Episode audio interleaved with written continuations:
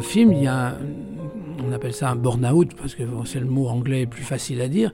Moi, j'aurais bien aimé en avoir plus, d'ailleurs, pour bien montrer que c'est le point 1 de, voilà, de la maladie mentale, c'est que d'un seul coup, des, votre votre patron, votre employeur vous dit voilà, ça va pas, et il téléphone à l'hôpital et puis il vous envoie à l'hôpital. Et là, d'un seul coup, comme il le raconte, il y a 12 personnes qui, qui la bloquent par terre.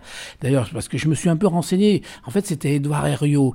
Et Edouard Herriot, c'est un hôpital général et ils savent pas comment. Ils ont peur. Mais justement, c'est ce que. Euh, pour, sur cette, cette dame donc, qui dit qui, travaille chez Orange, et euh, enfin, c'est ce qu'on découvre dans le.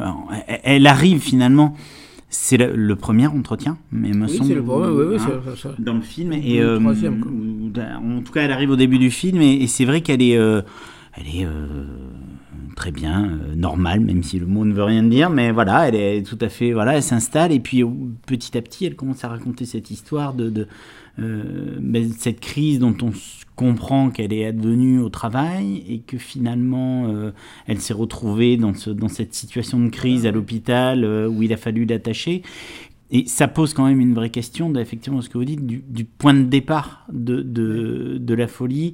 Qu'est-ce qui provoque ça? Est-ce que c'est son état qui provoque le burn-out? Est-ce que c'est le burn-out et le harcèlement dont elle semble euh, être victime au travail? Euh, Comment on se place par rapport à des histoires qui sont racontées et sur lesquelles on n'a pas forcément le fil et, et, l'historique? Alors, effectivement, dans tous mes films, moi je ne pense pas que c'est un problème, mais on n'a pas le dossier que ce soit quand les, films que j'ai faits sur la justice, euh, des livres flagrants ou dixième chambre, on n'a pas le dossier. Mais moi, je ne peux pas faire un film didactique, je ne raconte pas une histoire, j'essaye d'écouter.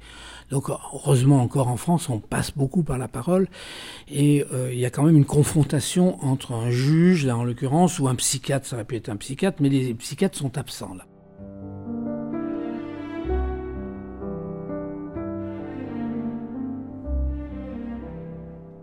Donc effectivement, le point de départ, j'ai filmé 72 personnes. Dans les 72, effectivement, je ne pourrais pas dire s'ils avaient un passé, parce que c'est toujours un peu pareil. Que ce soit la psychiatrie ou la justice, les antécédents vous jouent jamais en votre faveur.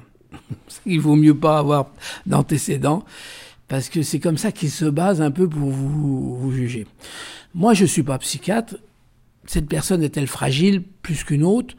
À la suite de quelque chose, la disparition d'un être cher, vous savez, très vite, ça va vite, hein, ses parents, euh, un accident de la route, euh, tout ça, on devient plus fragile qu'un autre. Mais bon, voilà.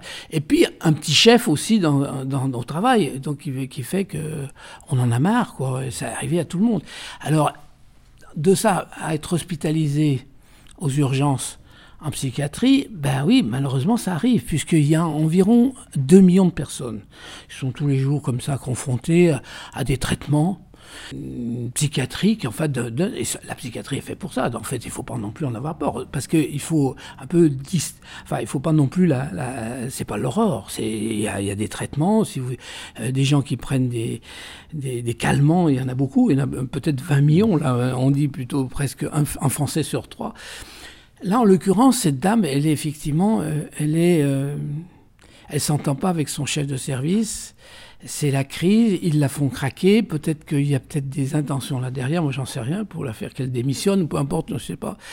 Il y a quelque chose qui se passe. Ce film est, destiné à un grand public. Il n'est pas forcément euh, destiné. Il est destiné au côté judiciaire, à former des juges pour voir un tout petit peu euh, à l'école de la magistrature, l'UNM, l'EMM à Bordeaux, à, des individus comme vous et moi, à des gens qui sont des parents aussi peut-être de, de personnes handicapées.